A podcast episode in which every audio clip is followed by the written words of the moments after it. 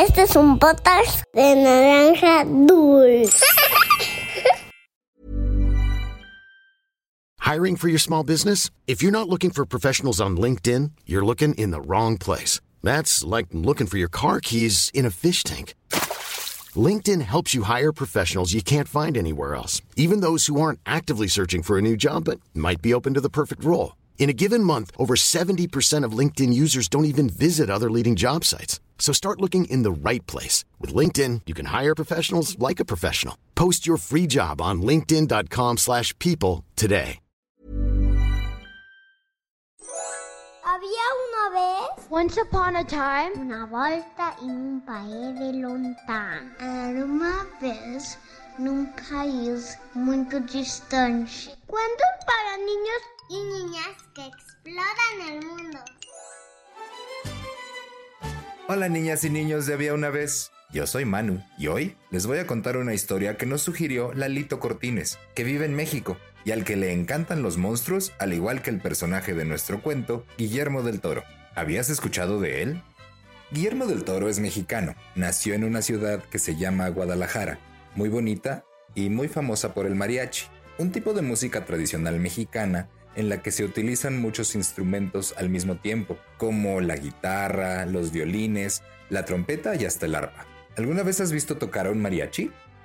¿Has escuchado la canción Cielito Lindo? Esa que dice, ay, ay, ay, ay, canta y no llores.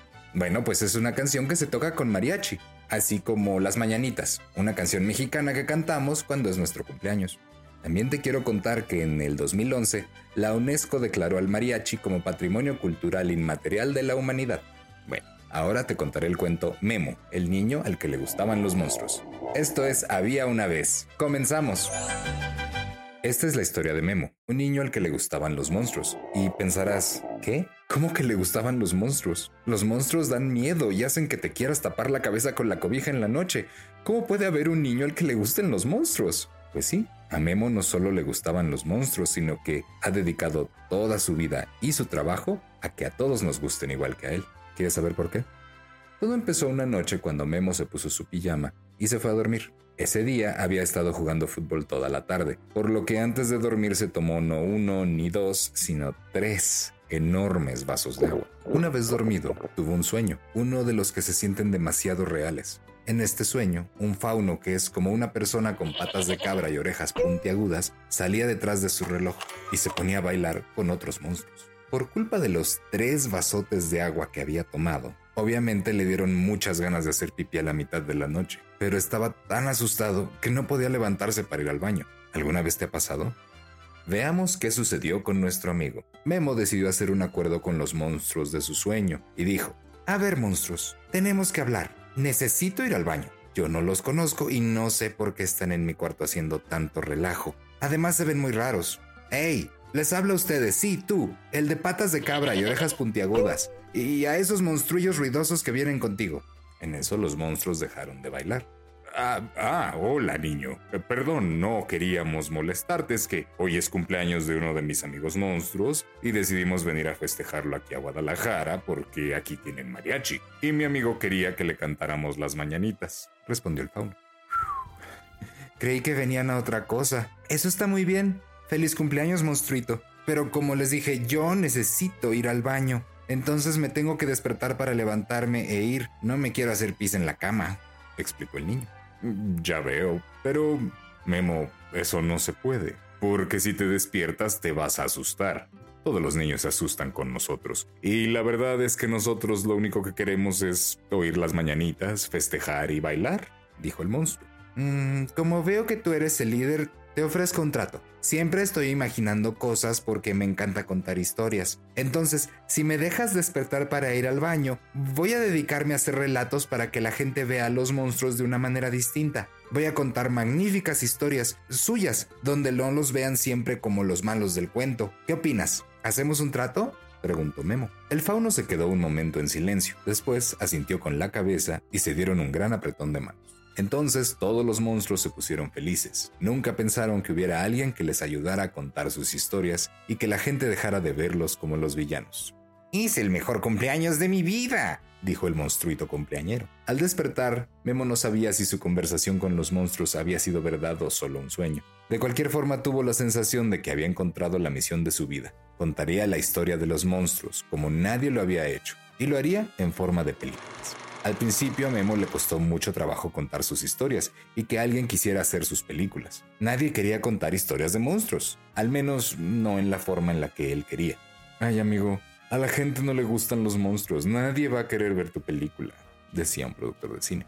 Pero Memo no se dio por vencido. Trabajó y trabajó, tocó puertas hasta encontrar la oportunidad de cumplir su promesa al fauno y sus amigos. Hoy en día y después de muchos años de trabajo, Guillermo del Toro, el niño que soñaba con monstruos, es uno de los directores de cine más importantes y reconocidos.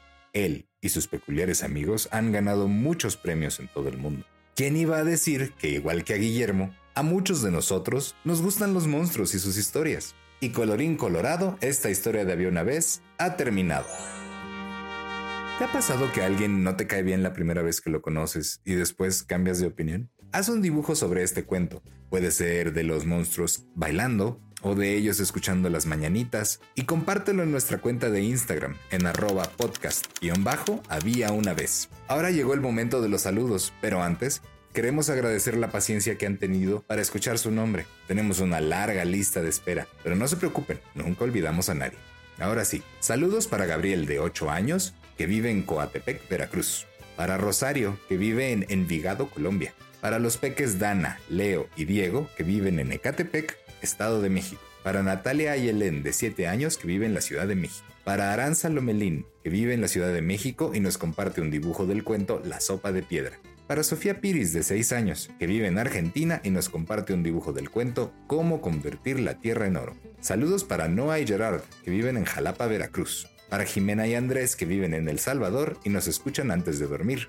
Dulces sueños. Saludos para Amelia y su mamá Lucía, que nos escuchan en la Ciudad de México. Para Diego, que vive en Tamaulipas. Para Paula, de 4 años, que vive en Medellín y nos manda su dibujo del cuento El secreto de las flores. Para Emilio Telles, de 5 años, que vive en Houston. Un abrazo para Ical e Iyari, que nos escuchan desde Los Ángeles. Para Liam Alessandro, de Paraguay. Para Juliana Gallego, que vive en Colombia. Para Mar, de 6 años, y su mami, que viven en la Ciudad de México.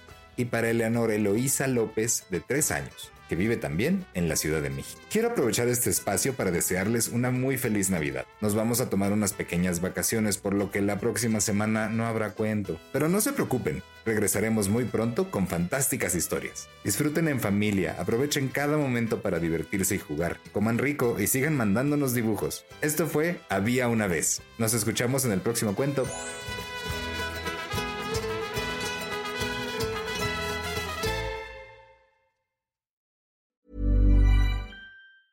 Mom deserves the best, and there's no better place to shop for Mother's Day than Whole Foods Market. They're your destination for unbeatable savings, from premium gifts to show-stopping flowers and irresistible desserts. Start by saving 33% with Prime on all body care and candles. Then get a 15-stem bunch of tulips for just $9.99 each with Prime. Round out Mom's menu with festive rosé, irresistible berry chantilly cake, and more special treats. Come celebrate Mother's Day at Whole Foods Market.